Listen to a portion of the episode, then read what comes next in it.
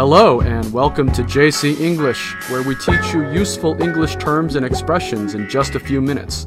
I'm your host, Jerry. Hello there, I'm Cecilia. 欢迎大家收听 JC 英语从洛杉矶发来的 Podcast。呃，那我们这个大家初学英语哈，免不了要说一些中式英语。 We call this Chinglish. 嗯，Chinglish 呢就是 Chinese 和 English 的结合哈，叫 Chinglish。呃，说白了就是中不中西不西的表达。 And as you've probably noticed, English signs are everywhere in China, which makes things very convenient for the English speakers and travelers. 对，现在呢，我们国内的这个国际化程度越来越高哈，很多公共场所都有英文的标识。 But the sign makers don't always get their English translations right, and the results can often be unintentionally hilarious Chinglish. 对，是啊，有的时候这个好心办坏事儿哈，都是这个错误翻译惹的祸。 So today we're going to take a humorous visual tour of some of the funniest mistakes that have been made on English signs in China and correcting them as we go along. 对我们给大家找了一些呃有错误的英文翻译哈，然后给大家解释一下什么是正确的说法哈，这些都是日常生活中能用到的表达，非常实用。那大家对照图文听我们讲解的效果呢，应该是最好的。我们的微信公众号 JC 英语的推送里呢，给大家都贴出了照片，请您可以参考一下。那我们先来看第一个哈，这个图上写着“此门已坏，请推左边门”。那第一句这个英文说呢，“The door has been bad”。Yeah, the door has been bad. Hmm. Does this mean the door has been naughty? Perhaps it needs some discipline. 是这个 bad 呢是有淘气哈、犯坏的意思，所以你肯定不能说一个门特别淘气哈、 Yeah, the problem in this phrase is the has been bad part, which implies the door was misbehaving, like a naughty child. 对，所以这肯定不能说 the door has been bad 哈。然后我们再来看第二句哈，也有问题。第二句是说，请推左边门，push on the left side of the door。这个中文的意思应该是推门的左边儿哈，而不是左边的门。 So what the sign maker should have written was, This door is broken. Please use the door on the left side. 嗯，对，刚才这个 Jerry 说了正确的翻译哈，大家可以对照一下，看看这个呃究竟错的有多离谱。 Let's look at the next one. 哇，这第二个简直不忍直视哈！大家如果看到这个公众号上的图片的话，你读一读这个英文很有意思。我们先来看一下这个英文哈。 Shoplifters will be prostituted. wow. How would you even translate that into Chinese, Cecilia? 呃，好吧，我这个试着硬着头皮来翻译一下哈，说顺手牵羊会被卖淫。That would be quite some punishment.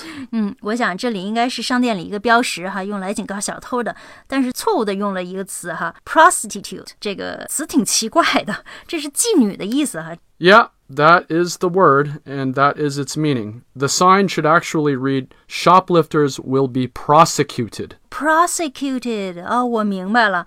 实际上，这个 sign 的意思就是说，顺手牵羊将会被起诉哈，prosecuted。 It means that if you get caught stealing from the store, they will call the police and you will get in trouble with the law. 明白了，就是被起诉哈，或者是被叫警察了哈。那估计老外看到这个标识能吓出一身冷汗来，简直太无厘头了。我们再来看下一个哈，图片里是个灭火瓶，下面写的是 hand grenade。 So here's a sign that means almost the exact opposite of what it's intended to point out. 嗯，hand grenade 是手榴弹的意思吧？ Yeah, a hand grenade is a kind of small bomb that soldiers throw at their enemies in battles. 哎，这个简直不知道谁翻译的哈，把这灭火器翻译成手榴弹。那么正确的说法应该是， Fire extinguisher. 嗯，fire extinguisher 哈，灭火器。这个 extinguish 有扑灭、终结的意思哈，所以 fire extinguisher 呢就是灭火器的正确翻译。 I'm not sure which translation software they use, but needless to say, they should switch to a better one. 是啊, and speaking of bad translations with the opposite meaning of what's pictured, here's one that got quite a lot of attention in the international press a few years back the infamous racist park. 对，这个绝对是一个很有争议的这个翻译啊，怪不得你说这个前几年在这个英文媒体引起挺大的争论哈。这个是一个高速公路的出口，那出口上写着呢“民族园”，它是一个道路指示牌儿哈。这个牌子下面就写着 “racist park”，这个根本是相反的意思哈。我们翻译成中文就是种族歧视公园的意思。Yeah, this is one of the more unintentionally funny mistakes, especially if you appreciate dark humor. 嗯，是在西方文化，大家可能觉得是有人故意搞怪哈，来个黑色幽默，但这种翻译说实话是犯大忌的，尤其是比如说像在美国这样一个多民族的国家哈，幸亏咱们中国人会英语的没那么多。那我们再来看看正确的翻译，应该是 Ethnic Minority Park. 对。Ethnic minority 啊，就是少数民族的意思。那后面再加一个 park 呢，就是民族园。其实这个民族园代表的就是少数民族园哈。 And then there are the downright hilarious translation mistakes, like this racy supermarket sign that reads, a time sex thing. A time sex thing 啊，大家设想一下，这是一个在超市里出现的标识哈。A time sex thing 这四个词听起来都知道什么意思，但是组合在一起，我估计谁也那个猜不出来究竟是什么意思啊。这个标识呢是挂在超市里的，上面写着一次性用品，下面就翻译成 a time sex thing。I think the sign maker used an online translation platform that literally translated 一次性用品 word for word into the awkward phrase a time sex thing. The correct term should be disposable products. 一次性的英文呢是 disposable 哈，比如我们说一次性筷子就是 disposable chopsticks。 好，那最后再来看一个图片啊，这个更雷人，也应该是出现在这个超市里卖熟食的地方哈。一个盒子上面写着“咸猪手”，底下的翻译是 Grilled sexual harassment. 嗯那说到这个咸猪手，今儿我先问问你，呃，咸猪手有几个意思，你知道吗？